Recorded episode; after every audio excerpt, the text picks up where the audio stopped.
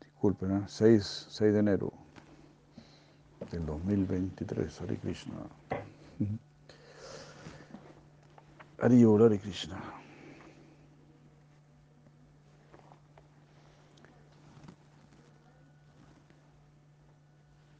Bueno, y los Goswamis, por supuesto, no eran cualquier persona. Dai Hari Hare Krishna. Que tengan buen viaje, Haribol. Eh, los Goswami brindaban, ellos podían derrotar a cualquier, de hecho, ¿no? derrotaron a, a un Digvijay, fue derrotado por Sirajiva Goswami justamente, un conquistador de toda la India, él había conquistado toda la India, este Digvijay, pero cuando se encontró con bueno, él tenía una lista, ¿no? Una lista de nombres de, de sabios, digamos, que, que él había derrotado. Entonces él se jactaba, decía, mira, yo, yo soy el Digvijay, el, el triunfador de en todas las direcciones, el triunfador universal. Aquí está la firma de todos los que fueron derrotados por mí. Entonces alguien revisó la lista y dijo, bueno, pero aquí no figura Aquí no está Rupa Goswami, Sanatan Goswami, así que esta lista no vale. ¿Cómo es eso? ¿Y dónde está eh, Rupa Goswami? ¿Dónde está? Brindaban, entonces fue, llegó a Brindaban. Y bueno, llegó a donde la Rupa Goswami a desafiarlo. Goswami dijo, no, que voy a estar perdiendo el tiempo con este hombre aquí. No, no, tengo mucho que, hacer ahí. Mucha adoración, mucho vayan, escritos. no. Dime dónde tengo que firmar y, te firmo. Ya, listo. Entonces le pasó la lista y ahí firmó, ya fui derrotado, sí, fui derrotado, listo. Pero si la sola no pudo tolerar esto, dijo, ¿cómo, cómo es eso? ¿Cómo mi gurú va a quedar, va a figurar derrotado, mi amado tío, por este hombre jactancioso que está presentando cualquier, cualquier locura? Entonces si la lleva Goswami se acercó a él y le dijo, yo soy un discípulo de, de Sila Rupa Goswami. Ah, si el discípulo lo derrota, ¿aceptaría también que el maestro también lo podría derrotar? El Digvijay dijo, bueno, sí, claro, por supuesto. Si soy derrotado por el discípulo, significa que el maestro también me podría derrotar. Bueno, adelante entonces. Ahí pasó una, una discusión, ¿no? Pasada en los Vedas y todo ahí. Y claro, por supuesto, como ustedes pueden adivinar, fue derrotado por Shilajiva Goswami. Shilajiva Goswami lo, lo venció. Entonces, de esa manera, esa era la, la grandeza de los Goswamis. De esa manera queda muy comprobado que lo que está diciendo Shilajiva Goswami, lo que dice Shila Rupa Goswami, tiene respaldo universal. Después incluso si Rupa Goswami se molestó con Jiva Goswami. Dijo, ¿usted por qué hizo eso? Ahora usted se va a volver una persona vanidosa, orgullosa. Así que una persona orgullosa no puede estar en brindado. Y se me tuvo que salir de brindado. Estaba sufriendo mucho. Hasta que pudo volver por la intersección, la intervención, la intervención de Sila Sanatan Goswami, que le dijo a Rupa Goswami, le dijo a Rupa Goswami, ¿cuáles son las cualidades de un Vaishnava? Las 25 cualidades de un Vaishnava. ¿Las sabes? Sí, claro. Se la empezó a decir. En un momento dijo Jivadaya. Jivadaya significa compasivo con todas las almas, es compasivo con todas las almas. Entonces le dijo Santa Consuelo de dijo, ¿cómo que dijiste? Jivadaya. Y bueno, ¿y qué pasó con Jiva? ¿Por qué no lo deja que esté enmendado? Haribol, Hare Krishna. Bueno, sí, Gurudeva, sí. Este.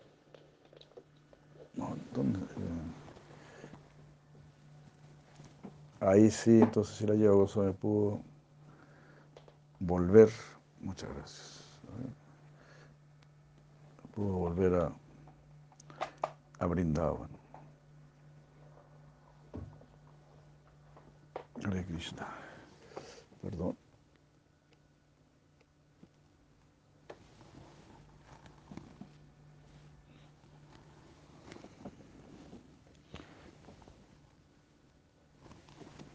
Hare Krishna.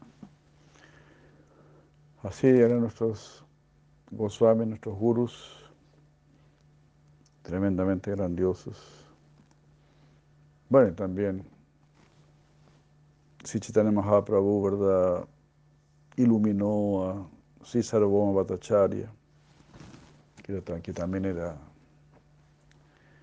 un Digvijay, ¿no? también era una gran personalidad.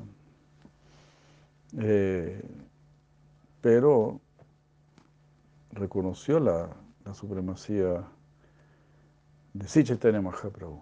Lo mismo pasó también con Prakasananda, Prakasananda Sarasvati, que era un sannyasi muy poderoso, Mayavad, impersonalista. Tenía como 60.000 discípulos sannyasis, imagínense, 60.000. Y Prakasana Sarasvati también se rindió a Sichitanya Mahaprabhu, también reconoció la supremacía del Vaishnavismo por encima de la filosofía de Sankaracharya, de la Dvaitavada, el monismo. Bueno, sí, así de esa manera. Así Chaitanya Mahaprabhu dejó muy establecido o muy establecida la posición superior del Gaudiya Vaishnavismo. Hare Krishna. Entonces, algo que está establecido, ¿no? Con, con pie firme, se puede decir. Con toda propiedad.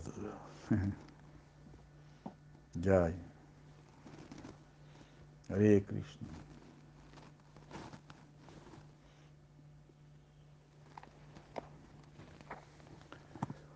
Goranga, Goranga, Goranga. Bueno, aquí estamos tratando de hacer algún servicio.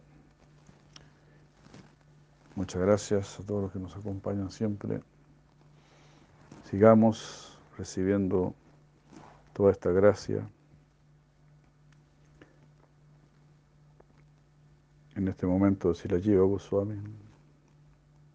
Si Goswami nos dice, uno no debería inventar una interpretación especulada del significado del santo nombre. Estamos leyendo en la Nucheda 47, texto 48.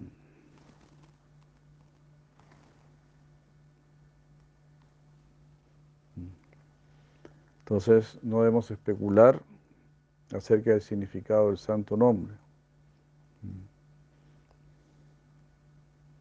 Eso está contado como una de las ofensas en contra del santo nombre, ofensas que están mencionadas en el Padma Purana. Entonces, sí, el canto del santo nombre es tan importante que el Padma Purana nos está enseñando a cantar el santo nombre de una manera apropiada. Claro, también no, es que sea tan fácil cantar sin esas ofensas, porque una de las ofensas es cantar manteniendo apegos materiales. Entonces, no es fácil liberarse de los apegos materiales. Ya hay Mahapriya de Krishna. Pero este, tenemos la gracia de Sri Panchatattva. Entonces, sumamente importante cantar el Sri Panchatattva Mahamantra antes de cantar el Mahamantra Hare Krishna. Eso es algo fundamental. Haribol.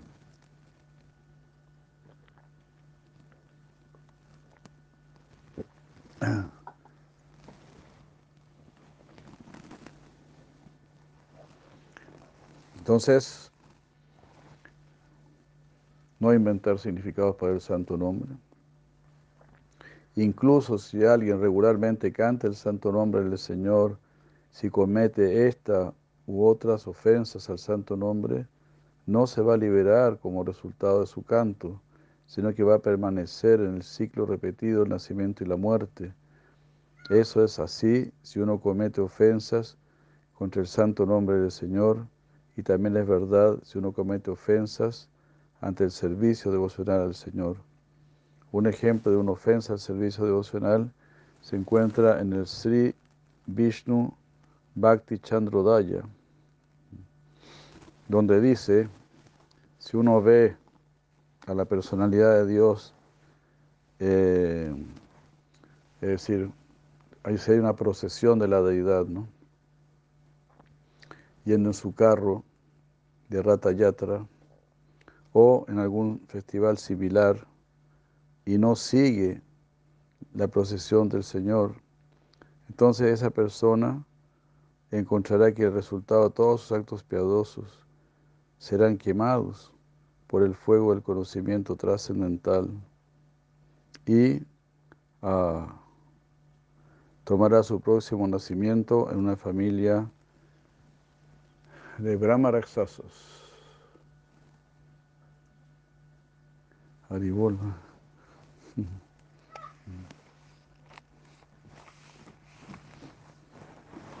Estas ofensas al santo nombre del Señor o u ofensas al servicio con devoción, tal como está escrito en estas afirmaciones del Vishnu Bhakti Chandrodaya y en el Padma Purana, deben ser entendidas como grandes obstáculos para aquellos que aspiran a progresar en la vida espiritual.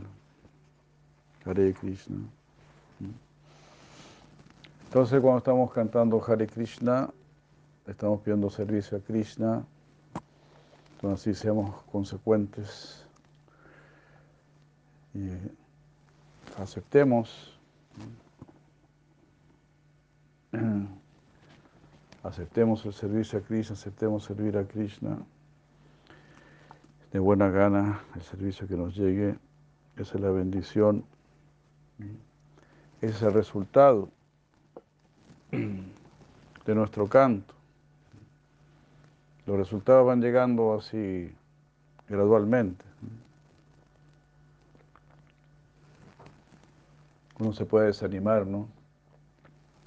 Pensando, no veo ningún resultado, porque todavía mantengo los mismos deseos, los mismos apegos. Pero también debemos ver como resultados el hecho de que estoy recibiendo servicio y estoy recibiendo sadhu sangha. Entonces es algo eh, sumamente valioso recibir sadhu sangha, recibir la compañía de los devotos y la posibilidad de servir con los devotos, la posibilidad de adorar la deidad, de estar comiendo prasada, todo eso es resultado del canto del santo nombre. Entonces, claro, no es que no esté sucediendo nada. De a poquito uno va desarrollando más atracción por escuchar acerca de Krishna, por hablar acerca de Krishna y por asociarse con los devotos. Uno va desarrollando más atracción. todo eso va aconteciendo gradualmente. Y así, deberíamos agradecer cada día, cada día que pudimos estar sirviendo a Krishna. Ha sido una gran bendición, ha sido la gracia del santo nombre.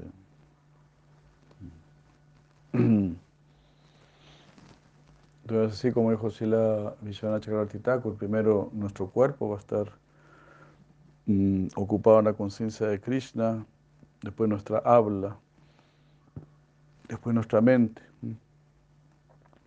De a poquito la conciencia de Krishna irá entrando en nosotros.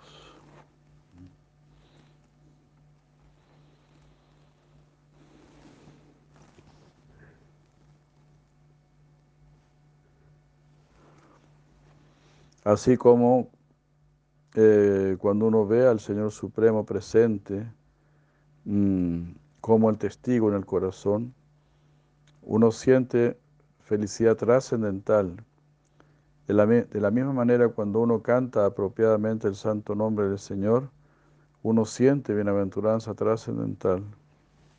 Eso está descrito por Sri Saunaka Rishi en las siguientes palabras del Srimad Bhagavatam. 2, 3, 24, donde dice, ciertamente ese corazón aún es de acero, en el cual a pesar de estar cantando el santo nombre del Señor con concentración, no cambia ese corazón cuando el éxtasis acontece. Ah. Eh, No se llenan sus ojos de lágrimas ni sus vellos se erizan.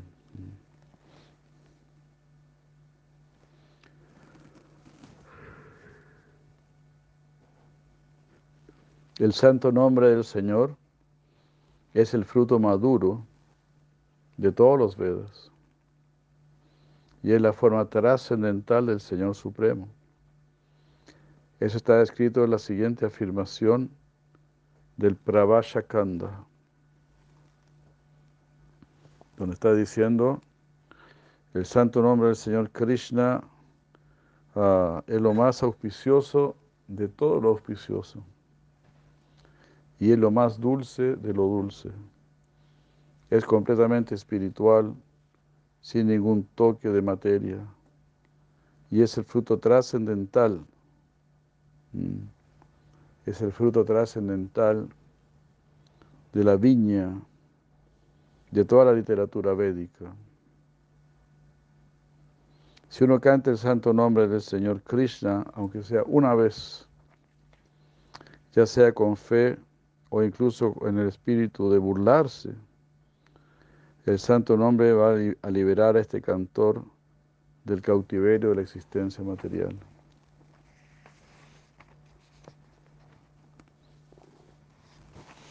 A partir de este verso podemos entender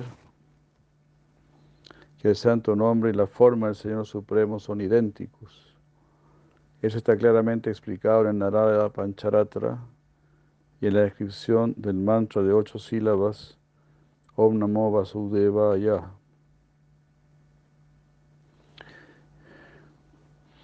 Eh, la supremamente bienaventurada personalidad de Dios, Narayan, está personalmente presente en el sonido vibratorio del mantra de ocho sílabas Om Namo Vasudevaya.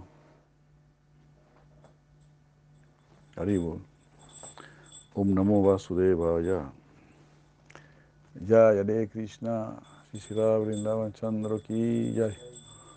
Hare Krishna, Hare Krishna, muchas gracias.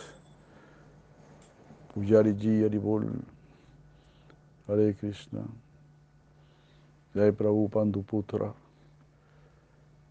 Jai Madre Nanta Karuna Hare Krishna.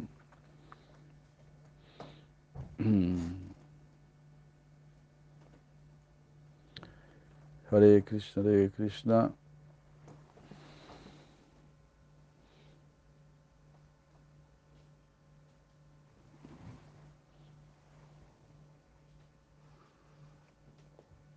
Krishna, Krishna, Hare Hare. Hare Rama, Hare Rama, Rama Rama. Hare Hare. Entonces, así como podemos ver, el santo nombre de Krishna es, es muy misericordioso.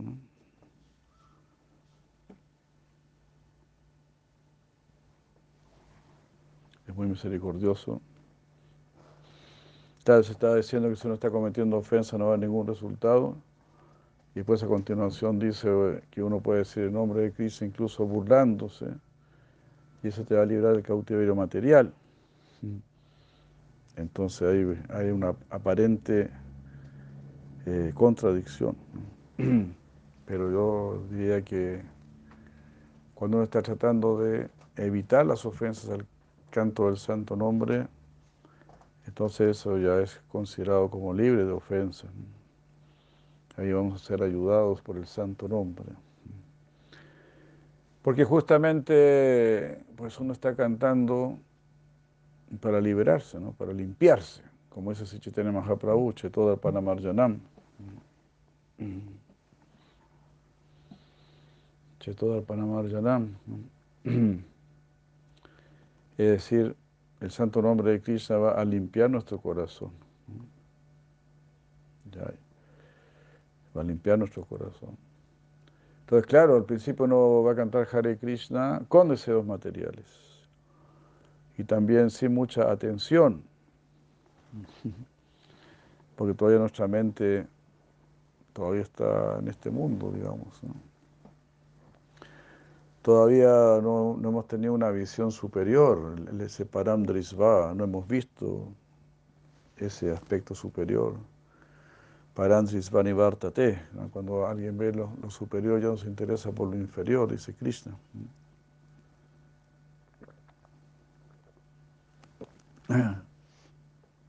Entonces estamos cantando Hare Krishna eh, para poder tener todo ese, ese regalo divino, ¿no? esa gracia. Hare Krishna.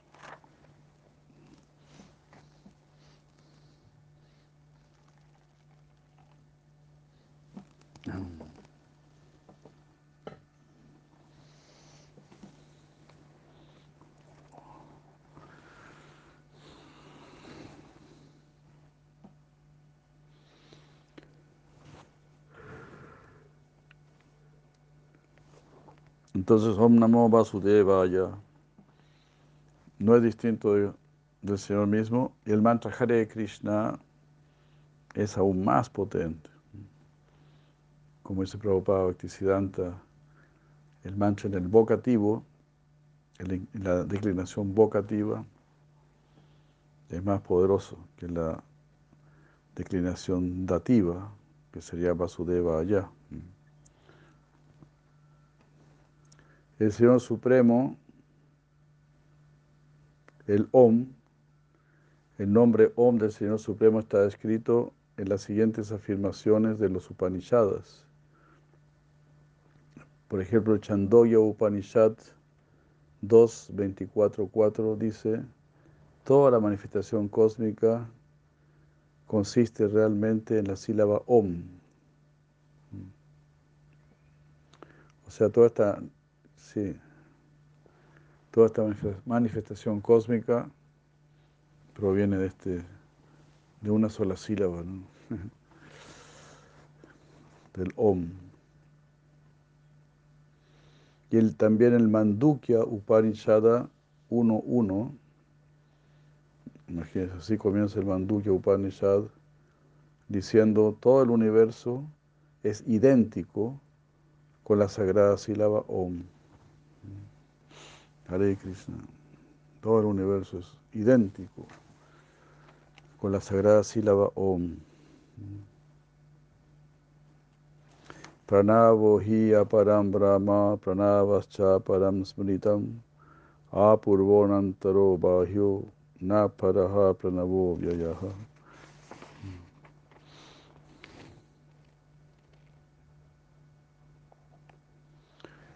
La sagrada sílaba Om está descrita eh, con más detalle en el Agama Shastra.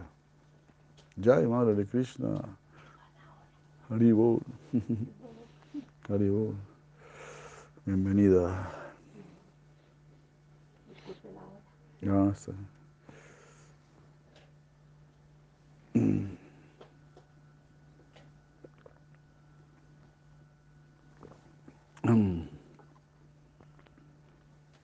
La sagrada sílaba Om es idéntica con el Señor Supremo.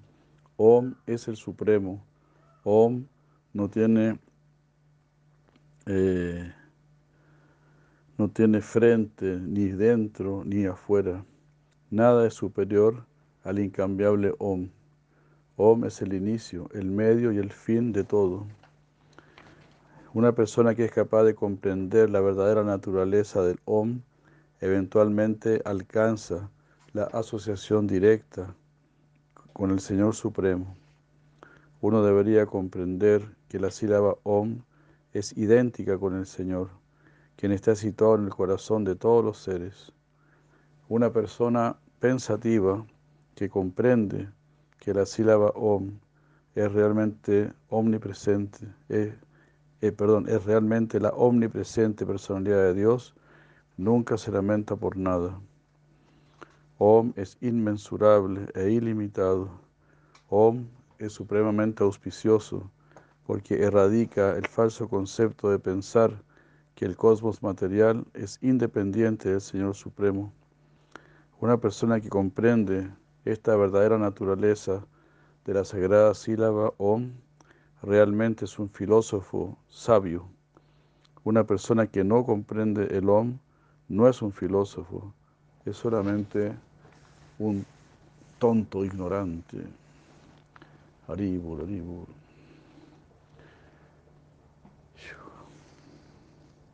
Entonces se podría abrir la, esa puerta, ¿no? siento mucho calor. ¿no? Muchas gracias.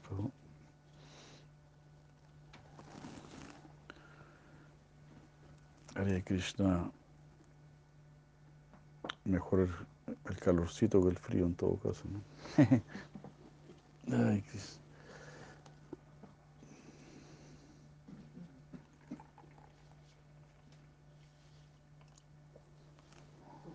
Entonces, ¿cuál es la diferencia entre Om y el mantra Hare Krishna? ¿Qué está diciendo que Om Claro, quizá que se explique algo, ¿no? Pero aquí preguntan, ¿cuál es la diferencia entre el canto del Om y el mantra Hare Krishna. bueno, la gran diferencia es que, bueno, en realidad son lo mismo, ¿verdad? Incluso yo creo que el mantra Hare Krishna es aún más potente, porque estaba mencionando directamente a Krishna.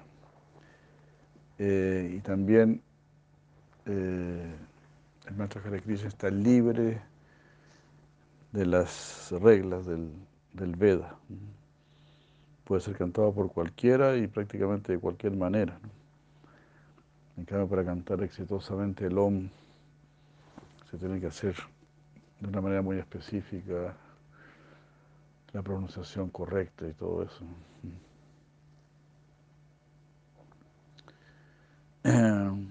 Entonces, por eso, si no, si Chaitanya Mahaprabhu habría dicho, digan Om, ¿no? Om, Om, y listo. Eh, pero también el mantra Hare Krishna se, también se podría decir lo que figura dentro del, del Om. ¿Cómo es que dice Makar? No. Om Akaro Chate Krishna, Ukaro Chate Radha. No. Eh, Akaro, Akaro Chate Krishna, Sarva Lokaika Nayaka. Ukarena Uchate Radha, Makaro Chate Jiva. Algo así es el mantra. Que dice Akareno Chate Krishna Sarva Lokaika Nayaka. La A en el Om representa a Krishna, quien es el Señor de todos los planetas, el Señor de todo el universo. A. También Krishna dice en el Bhagavad Gita de las letras yo soy la A. Entonces el A en el, Om es Krishna, la U es Radharani y la M es el alma, la jiva. U kareno chate radha, makaro chate jiva.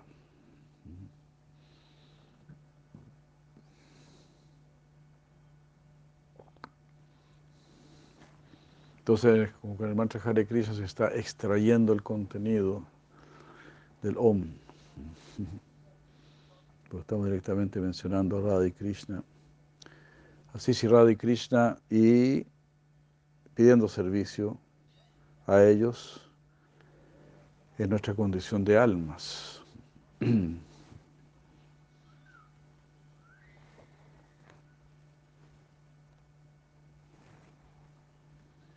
Alguien podría decir que la sílaba Om y los demás nombres del Señor Supremo no son realmente el Señor Supremo en sí, sino que son meramente palabras, aunque ocasionalmente en las oraciones encontramos alguna afirmación exagerada glorificando esas palabras. Alguien podría decir eso. Esto es una exageración lo que están diciendo aquí. Pero eso no es verdad. Ah. En realidad, los nombres del Señor son considerados sus encarnaciones en la forma de palabras y no hay diferencia entre el Señor Supremo original y sus nombres. Eso está confirmado por el Sruti Shastra. El nombre de la personalidad de Dios, por lo tanto, no es distinto del Señor mismo. Eso está escrito en el Padma Purana, donde dice,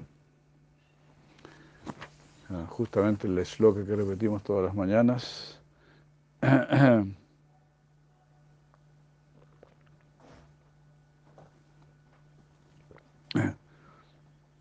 es una shloka del Padma Purana. Nama Chintamani Krishnas Chaitanya Rasa Vigraha Purna Shuddho Nityamukto Namanamino. El santo nombre de Krishna es trascendentalmente bienaventurado. Otorga toda bendición espiritual porque es Krishna mismo, la fuente de todo placer. El nombre de Krishna es completo mm, y es la forma, encarna de toda velocidad trascendental.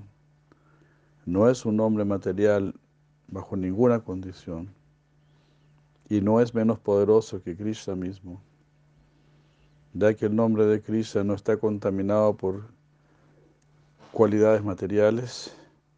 Mm. El nombre de Krishna nunca está involucrado, involucrado con Maya. El nombre de Krishna siempre es liberado y espiritual nunca está condicionado por las leyes de la naturaleza material. Esto es debido a que el nombre de Krishna y Krishna mismo son idénticos.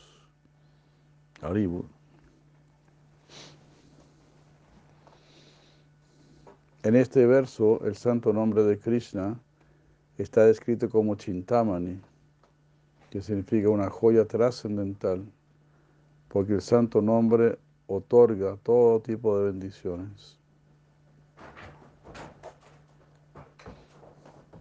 No solamente eso, sino que el santo nombre es la forma de toda velocidad trascendental y está libre y es liberado y espiritual. El santo nombre de Krishna manifiesta estas cualidades debido a que no es distinto de Krishna mismo. Ah, ante este punto, Alguien podría objetar diciendo, ah, si el santo nombre de Krishna es liberado y es espiritual, como usted está diciendo, entonces ¿cómo es posible que el nombre liberado del Señor aparezca ante los sentidos materiales de las almas condicionadas? Es una pregunta que se hace mucho. Antes no hacía mucho esa pregunta. Si el nombre de Cristo es espiritual, entonces ¿cómo lo puede estar pronunciando? con el cuerpo material.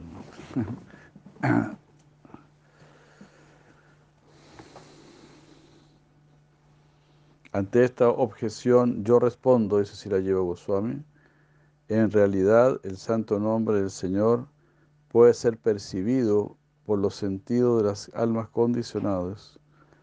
La personalidad de Dios mismo explica esto en el Srimad Bhagavatam, canto 11, capítulo 21, versos 36 y 37. Haribul. Mira qué bueno, Krishna mismo lo explica. Mm.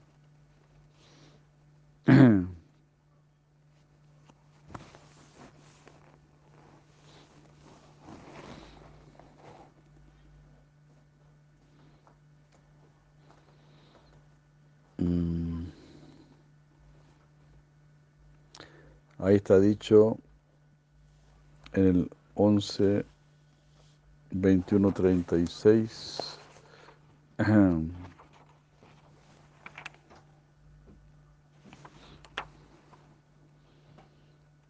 Ah, el sonido trascendental de los Vedas es muy difícil de entender y se manifiesta en distintos niveles dentro del prana, de los sentidos y de la mente. Este sonido védico es ilimitado, es muy profundo e inconmensurable. Es igual que el océano. Mm al igual que la ilimitada, incambiable y omnipotente personalidad de Dios, ah, es que mora dentro de todos los seres vivientes. Yo personalmente establezco el sonido védico en la forma del Onkara dentro de todas las entidades vivientes. De esta manera puede ser percibido de manera sutil. Mm.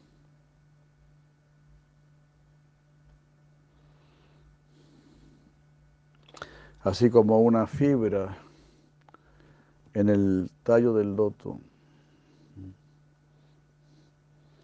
algo así, ¿no? Como ver una fibra en el tallo de un loto. Así uno puede percibir sutilmente el Omkara en todas las entidades vivientes.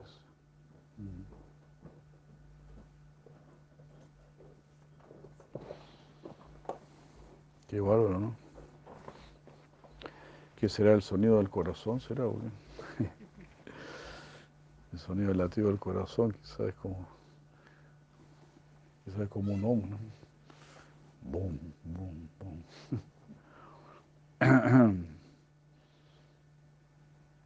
Hare. El océano también pareciera que estuviese diciendo el hombre.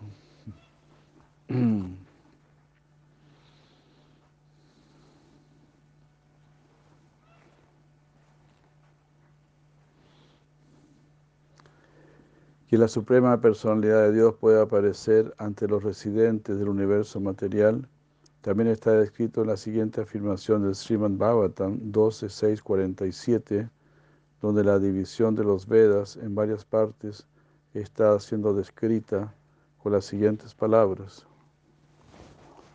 Al ver que por la influencia del tiempo las entidades vivientes estaban eh, teniendo una vida más reducida, eran más débiles y faltos de inteligencia, los sabios dividieron el Veda en varias partes para que pudiese ser comprendido más fácilmente.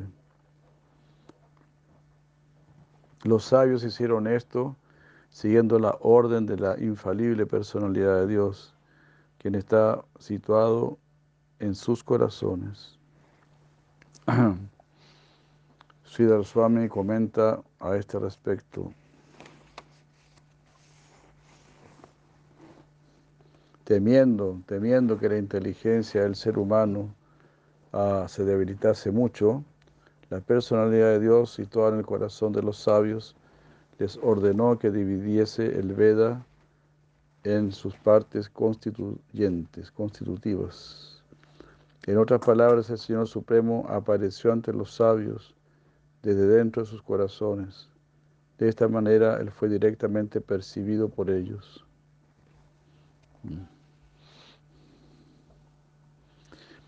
El hecho de que el Señor Supremo a veces aparece ante los residentes del mundo material también está escrito en el siguiente verso del Srimad Bhagavatam, canto 12, capítulo 13, verso 50, donde dice, meditemos en esa verdad suprema que es eterna, llena de néctar, libre de toda lamentación, inmaculado y puro. Por su misericordia sin causa, esta verdad suprema, la personalidad de Dios, anteriormente iluminó a Brahma, a Narada, a Vyasa, a Sukadeva Goswami y a Maharaj Parichit por, presentar, por presentarles por presentarle ante ellos la luz del conocimiento trascendental.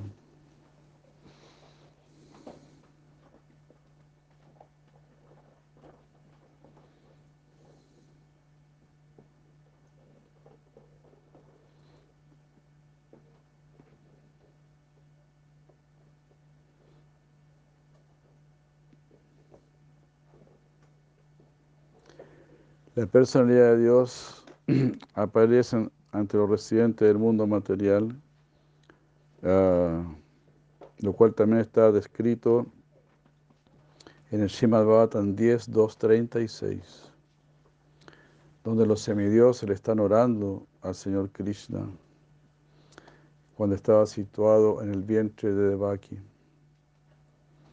Ahí los semidioses dicen, oh Señor, tu nombre trascendental y forma uh, no pueden ser comprendidos por aquellas personas que solamente están especulando, que están siguiendo su camino imaginario.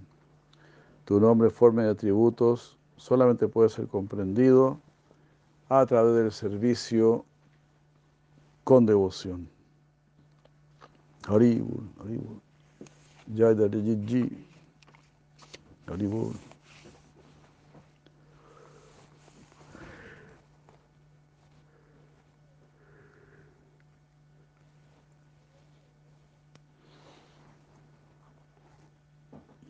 Bueno, de esa manera, aquí se está demostrando cómo el Señor Supremo sí a veces se hace manifiesto en este mundo material.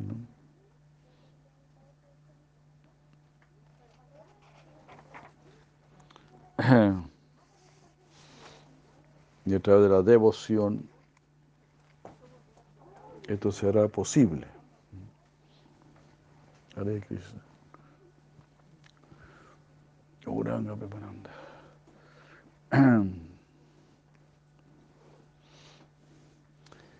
El aspecto especial del Señor Supremo en su apareciendo en el mundo material es que Él aparece aquí mmm, mediante su agencia de la potencia, de su propia potencia interna. Y Él no está obligado a aparecer en el mundo material, pero lo hace únicamente por su propio deseo. Estos puntos han sido claramente demostrados en las porciones anteriores de este libro y serán más corroborados con la siguiente afirmación del Srimad Bhagavatam 2, 9, 4.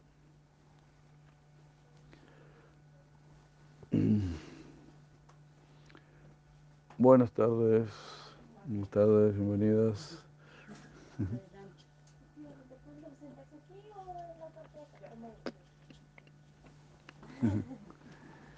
Bienvenidas, bienvenidas. Buenas tardes.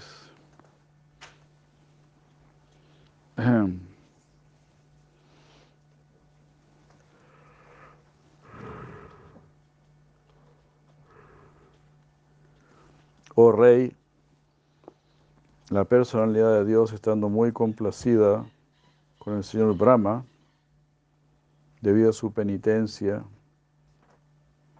a su continua penitencia en el Bhakti Yoga, presentó su forma eterna y trascendental ante el Señor Brahma.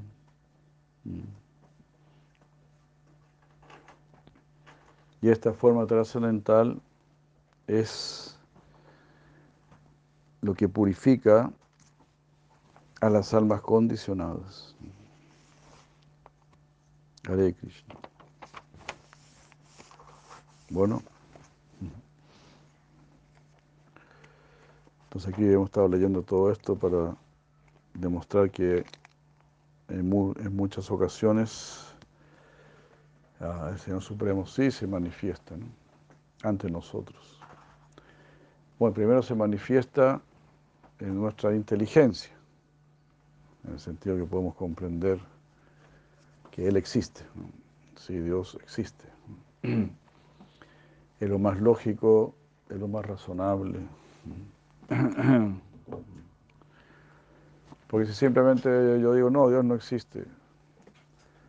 Entonces los que dicen, Dios no existe, ellos dicen que este universo partió de una explosión. Pero eso no tiene mucho sentido. ¿Cómo uno va a aceptar que este universo partió de una explosión? Además, aún así, ¿no? ¿Quién creó los, los ingredientes que explotaron? quién causó esta, cómo se causó esta explosión. Ah, bueno, ahora me acuerdo cuando estaba en el colegio, como que glorificaban a los chinos porque ellos habían descubierto la pólvora, ¿no? los, chinos descubrieron la pólvora, cosas así, ¿no? Como una gran cosa, ¿no? Bueno, si descubrieron algo que explota, ¿verdad?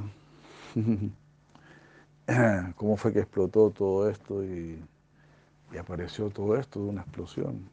Es algo inconcebible, ¿no? Todos estarían pidiendo que, le caiga una bombita en su casa, ¿no? Algo así para que... ¿Verdad? Para que le arreglen alguna pared, alguna cosita, una ampliación, ¿no? Tiene una bombita porque necesito hacer una ampliación,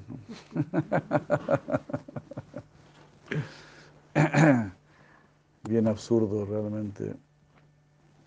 Entonces, en realidad, si uno no acepta la existencia de Dios, uno tiene que aceptar muchas cosas completamente absurdas, como aceptar que la conciencia viene de la materia.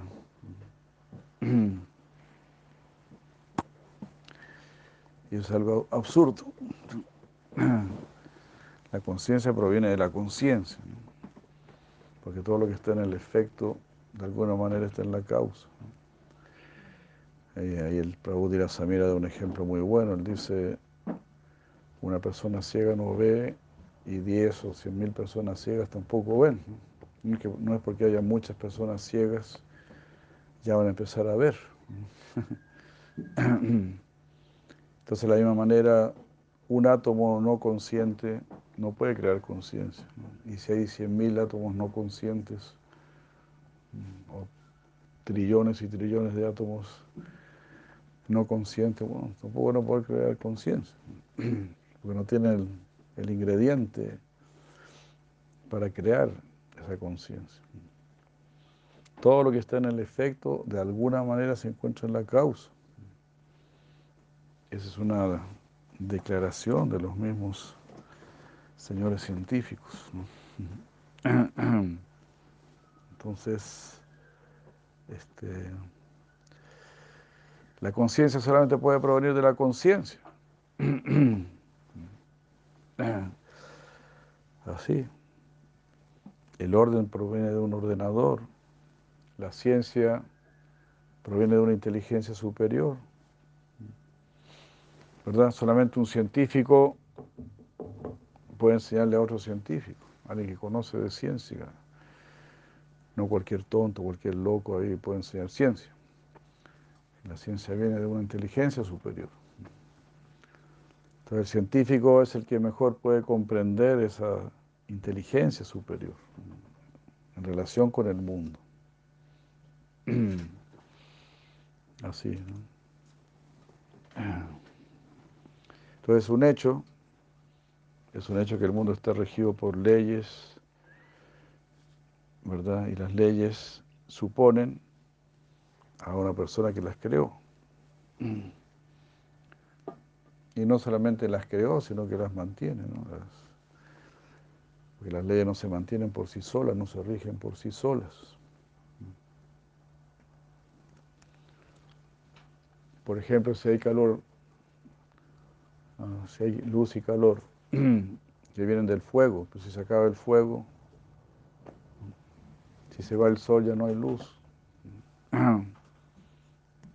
Entonces el resultado no queda ahí por sí solo, el efecto no queda ahí sin la causa. Entonces nosotros también tenemos conciencia porque la causa consciente, que es el Señor Supremo, nos sigue manteniendo. Es como un fierro al, rojo vivo. El fierro se mantiene al rojo vivo mientras está en el fuego. Tan pronto saco el, el fierro del fuego, toma de nuevo su naturaleza.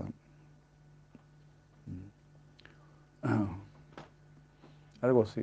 O mejor dicho, somos como una chispa, se dice, somos como una chispa de fuego. Igual la chispa, si la chispa se va del fuego, se apaga inmediatamente. Es chispa mientras está dentro de la llama del fuego.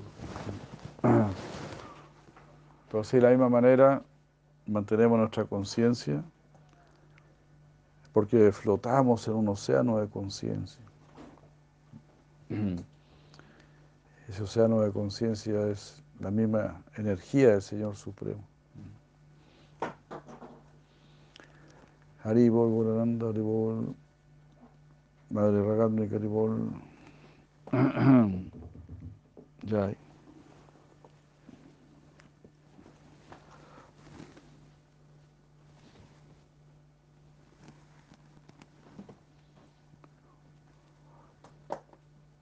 Vamos a ver un poco.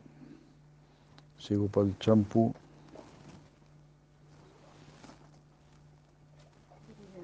Sí. Una persona que no es consciente de que existe un Dios, ¿en qué posición está esa persona o cuál es su estado de conciencia?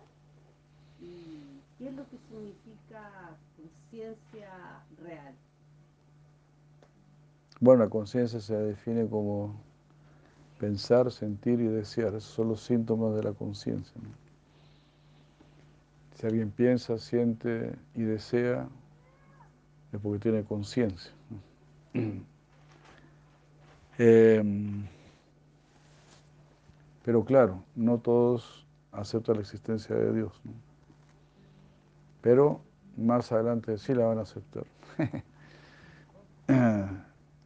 gradualmente uno va acercándose a la conciencia de Dios.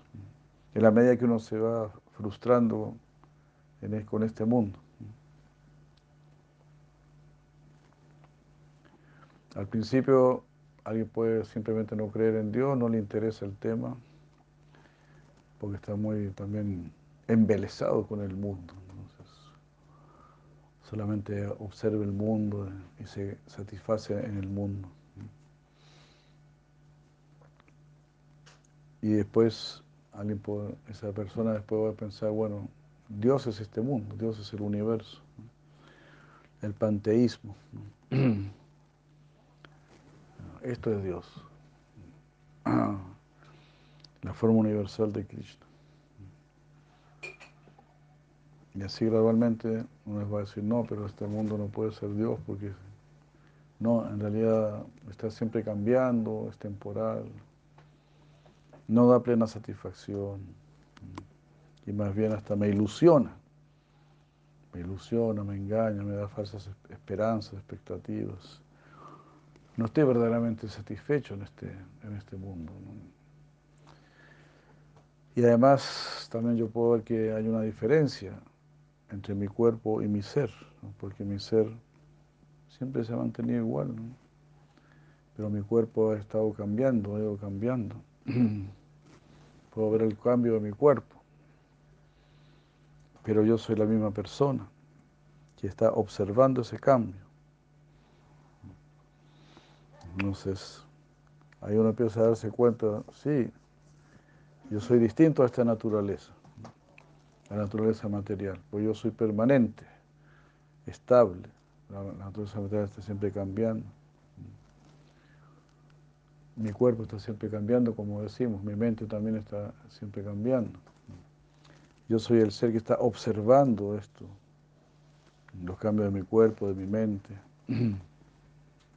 Así. Entonces así de a, poco uno se empieza a dar cuenta, sí, no soy de este mundo, no pertenezco a este mundo. Eh, además este mundo no, no tiene conciencia. La materia no tiene conciencia, la energía externa material no tiene conciencia.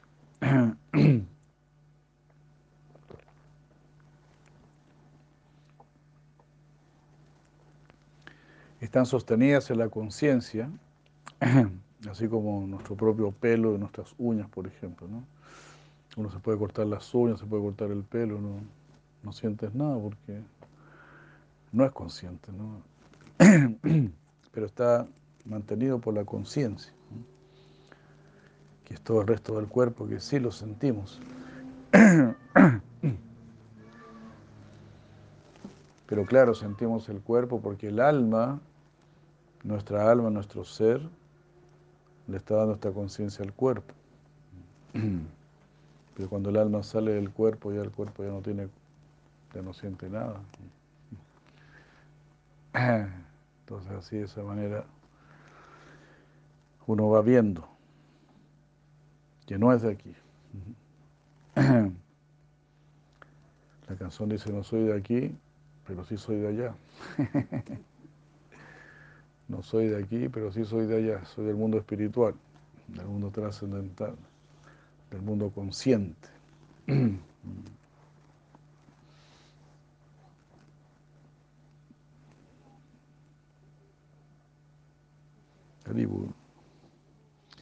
Entonces, gradualmente, porque como dice Prabhupada, ¿no? nuestro Gurudeva, dice, en un sentido todos estamos buscando a Dios, porque Dios significa lo superior, lo más grande. Entonces siempre estamos buscando más felicidad, más paz, más conocimiento, más amor. Y solo que lo proyectamos aquí, aquí voy a encontrar la felicidad, o aquí voy a encontrar el conocimiento, aquí voy a encontrar el amor, la paz, la satisfacción. Y así uno va probando aquí y allá, hasta que finalmente uno va a pensar, no, definitivamente tengo que ir al plano trascendental, tengo que ir más allá de la materia. la materia no me puede satisfacer realmente. Mi propio cuerpo me limita. Mi propio cuerpo me hace sentir frío, calor, hambre, sueño, cansancio y cosas así. Que no son limitaciones del alma o para el alma, son para el cuerpo.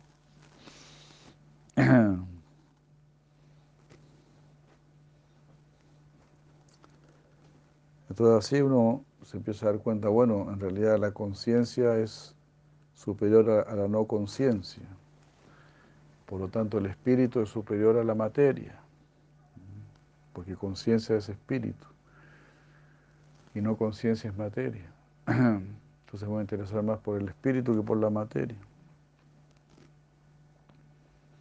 Y si me empieza a preocupar más del espíritu que de la materia, ahí voy a empezar a a conocer lo espiritual. Brahman, el espíritu, y Param Brahman, el espíritu supremo. Brahman y Param Brahman, el espíritu y el espíritu supremo, que sería el alma, nosotros somos el espíritu, el espíritu supremo es el Señor supremo. Jai Madan Mohan Prabhu Krishna. Y así, ¿no?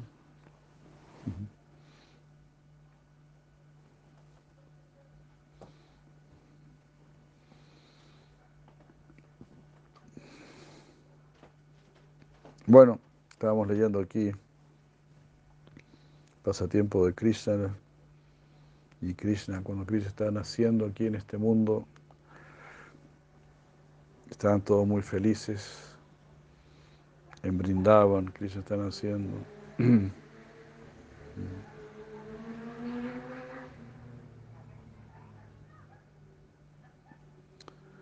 Eh, entonces cuando todos estaban llenos de, muy maravillados,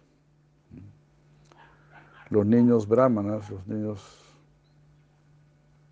sacerdotes, dijeron con una amplia sonrisa, todos aquellos que bendicen, ya que ustedes tienen una, siguen una religión inmaculada,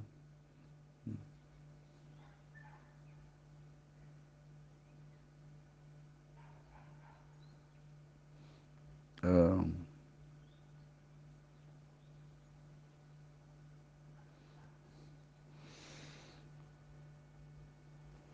mm, Haribol. Bueno, estaban pidiendo ahí bendiciones. Al escuchar esto, el rey Nanda se llenó de éxtasis, sus vellos se erizaron y su rostro cual luna relucía especialmente. Él salió de la, de la arena de sacrificio con los jóvenes muchachos brahmanas y permaneció allí dando bendiciones a todos. Cuando sus sirvientes trajeron auspiciosos ítems, él comenzó a dar caridad profusamente a los brahmanas cualificados. Eh, Krishna aparece, en realidad aparece. Entonces aquí se dice que no, no hubo necesidad de cortar el cordón umbilical, porque bueno, no, no nace como un niño común, ¿no? sino que aparece al lado de madre Yasoda. Entonces el rey Nanda estaba muy feliz y se dispone a dar caridad. Llama a toda la clase sacerdotal ahí para dar caridad. Entonces mandó mensajeros, vengan que voy a dar caridad. Pero Reinaldo era tan generoso que dice aquí que no encontró suficientes mensajeros. Imagínense, ¿no? Para avisar la caridad que iba a dar. Así es la cultura en la India, ¿no? La cultura védica. Es distinto, ¿no? Porque aquí cuando nace un niño no está acostumbrado a que le traigan regalos, ¿no? Bueno, también trajeron regalos a Krishna, también, ¿no? Pero el rey Nanda, el padre de Krishna, dio muchísimos regalos. Claro, si nace un niño, uno hace una fiesta, y, ¿verdad? y también agasaja a las visitas. Y mientras más las agasaja, mejor para el recién nacido. Es mejor. Más bendiciones. Al dar es como uno recibe bendiciones. Al dar es como uno recibe. Incluso así funciona el, comercio, ¿no? Nadie recibe algo en el comercio si no da nada. Entonces también cuando uno da caridad, uno recibe caridad. Así. Si uno es dadivoso también, lo serán con uno. Esa es la, la ley universal. Así funciona, es como un espejo. Es el karma. Todo lo que uno hace es para uno. Incluso el Corán mismo lo dice, el Corán dice, si haces el, si haces el bien es para ti, si haces el mal es para ti.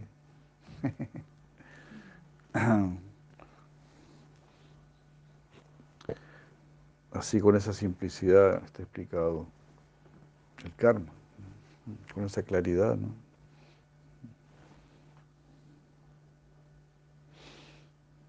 Entonces Nanda Maharaj envió así muchos mensajeros muy deseoso de dar caridad para que su hijo Krishna fuese muy bendecido. Él regaló diez mil vacas. Después dio cien mil. Después dio un millón y dos millones.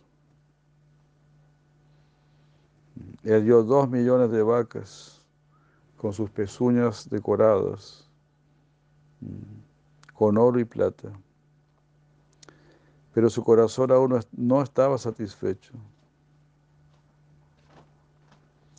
Él dio siete montañas de sésamo. Cada una de estas tenía diez dronas de volumen. Oh, aquí no es el es una, dron, una drona. Los brahmanas estimaron que estos regalos de gemas y de oro eran incluso mayores que la cantidad de sésamo que él había dado. Debido a que sus regalos eran ilimitados, las personas estaban muy sorprendidas. Ilimitados brahmanas vinieron mm, sin presentarse, pero todos ellos eran reconocidos por su refulgencia espiritual. Haribo no está en otra presentación más que su propia refulgencia espiritual. qué hermoso.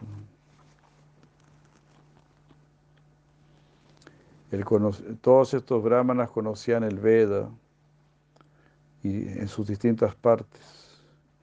Habían cantores muy hábiles, poetas, panegiristas y músicos participando en el festival. Cuando cada uno mostró su habilidad especial, el distintos sonidos musicales, todo esto sorprendió al universo entero. La misma tierra de Braya parecía haberse despertado de felicidad. ¿Qué decir de sus habitantes? Estaba todo completamente lleno de personas, como si estuviese inundado la tierra, con, como si fuese toda una inundación de personas.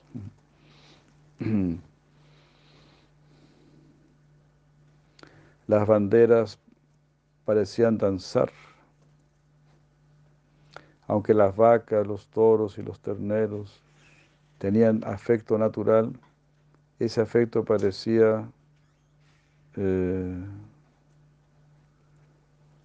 que salía así, emanaba de sus cuerpos. Eh, y toda esta felicidad se mostraba externamente en la forma de darse guirnaldas de flores, plumas de pavo real, collares de oro y pinturas hechas con minerales. Mm. Si los animales tenían este aspecto, ¿qué decir de las vaqueras?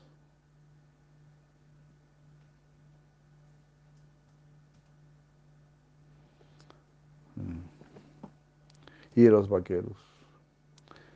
Hasta hoy en día ellos son famosos por ser protectores de la tierra. Go. Go es tierra. Go significa tierra y también significa vaca y sentidos. Entonces un nombre muy famoso de Krishna es Gopala y Pala significa protector. Entonces Krishna es el protector de la madre tierra, de las vacas y de los sentidos. Así poseyendo muchas emociones espirituales y decorados con ornamentos, que eran iguales a grandes eh, trabajos poéticos, que tenían muchos sentimientos y ornamentos literales, literarios. Mm. También eran obsequios de poemas, cantos, sosteniendo muchos regalos enjollados en sus manos con gran felicidad. Ellos mostraban la grandeza de su amor. Mm.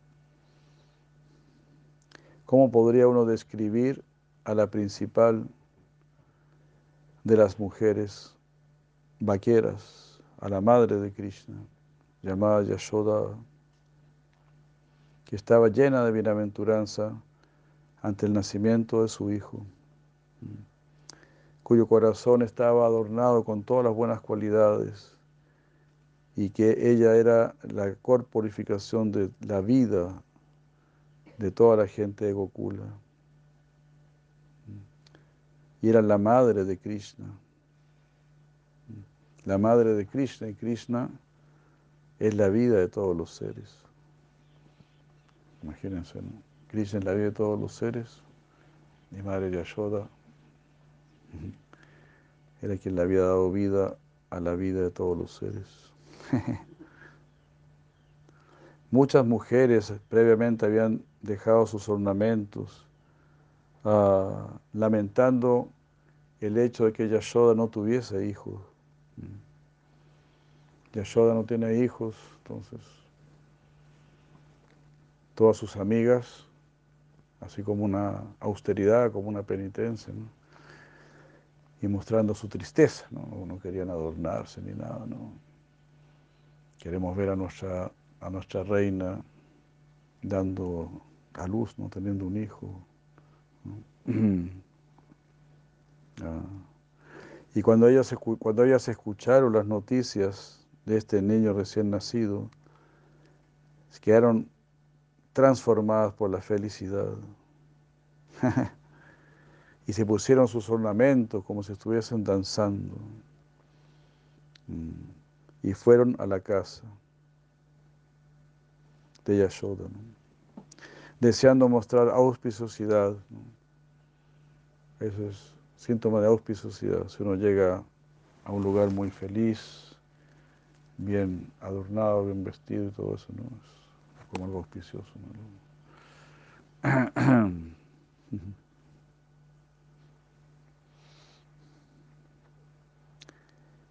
y están así transformados por el afecto, uh, traían cajas llenas de joyas en sus manos, con gran bienaventuranza, joyas que esparcían su esplendor por todos lados.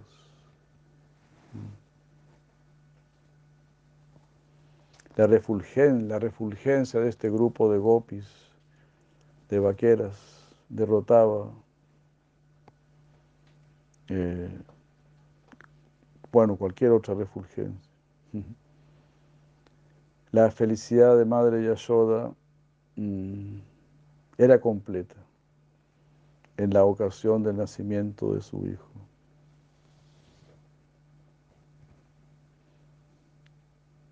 Ellas cantaron de la siguiente manera, diciendo, esta noche Yashoda dio nacimiento a un bello niño las mujeres vinieron a su casa por esta razón.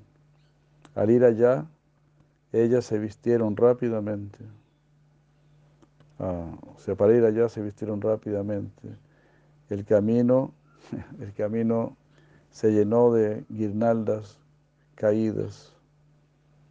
El, ¿cómo es el, el movimiento de sus aretes. Ah, golpeaba sus mejillas. No se dieron cuenta que sus ropas se habían, se habían deslizado de sus hombros.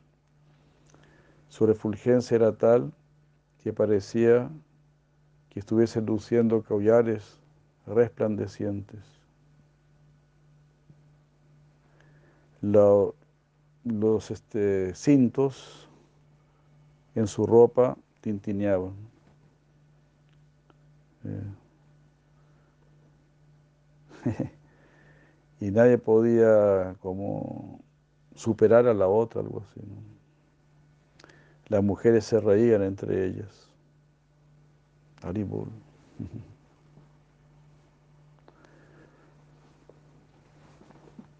Los semidioses tocaron instrumentos musicales cantando Braya se ha vuelto visible y Krishna se ha unido a ellos.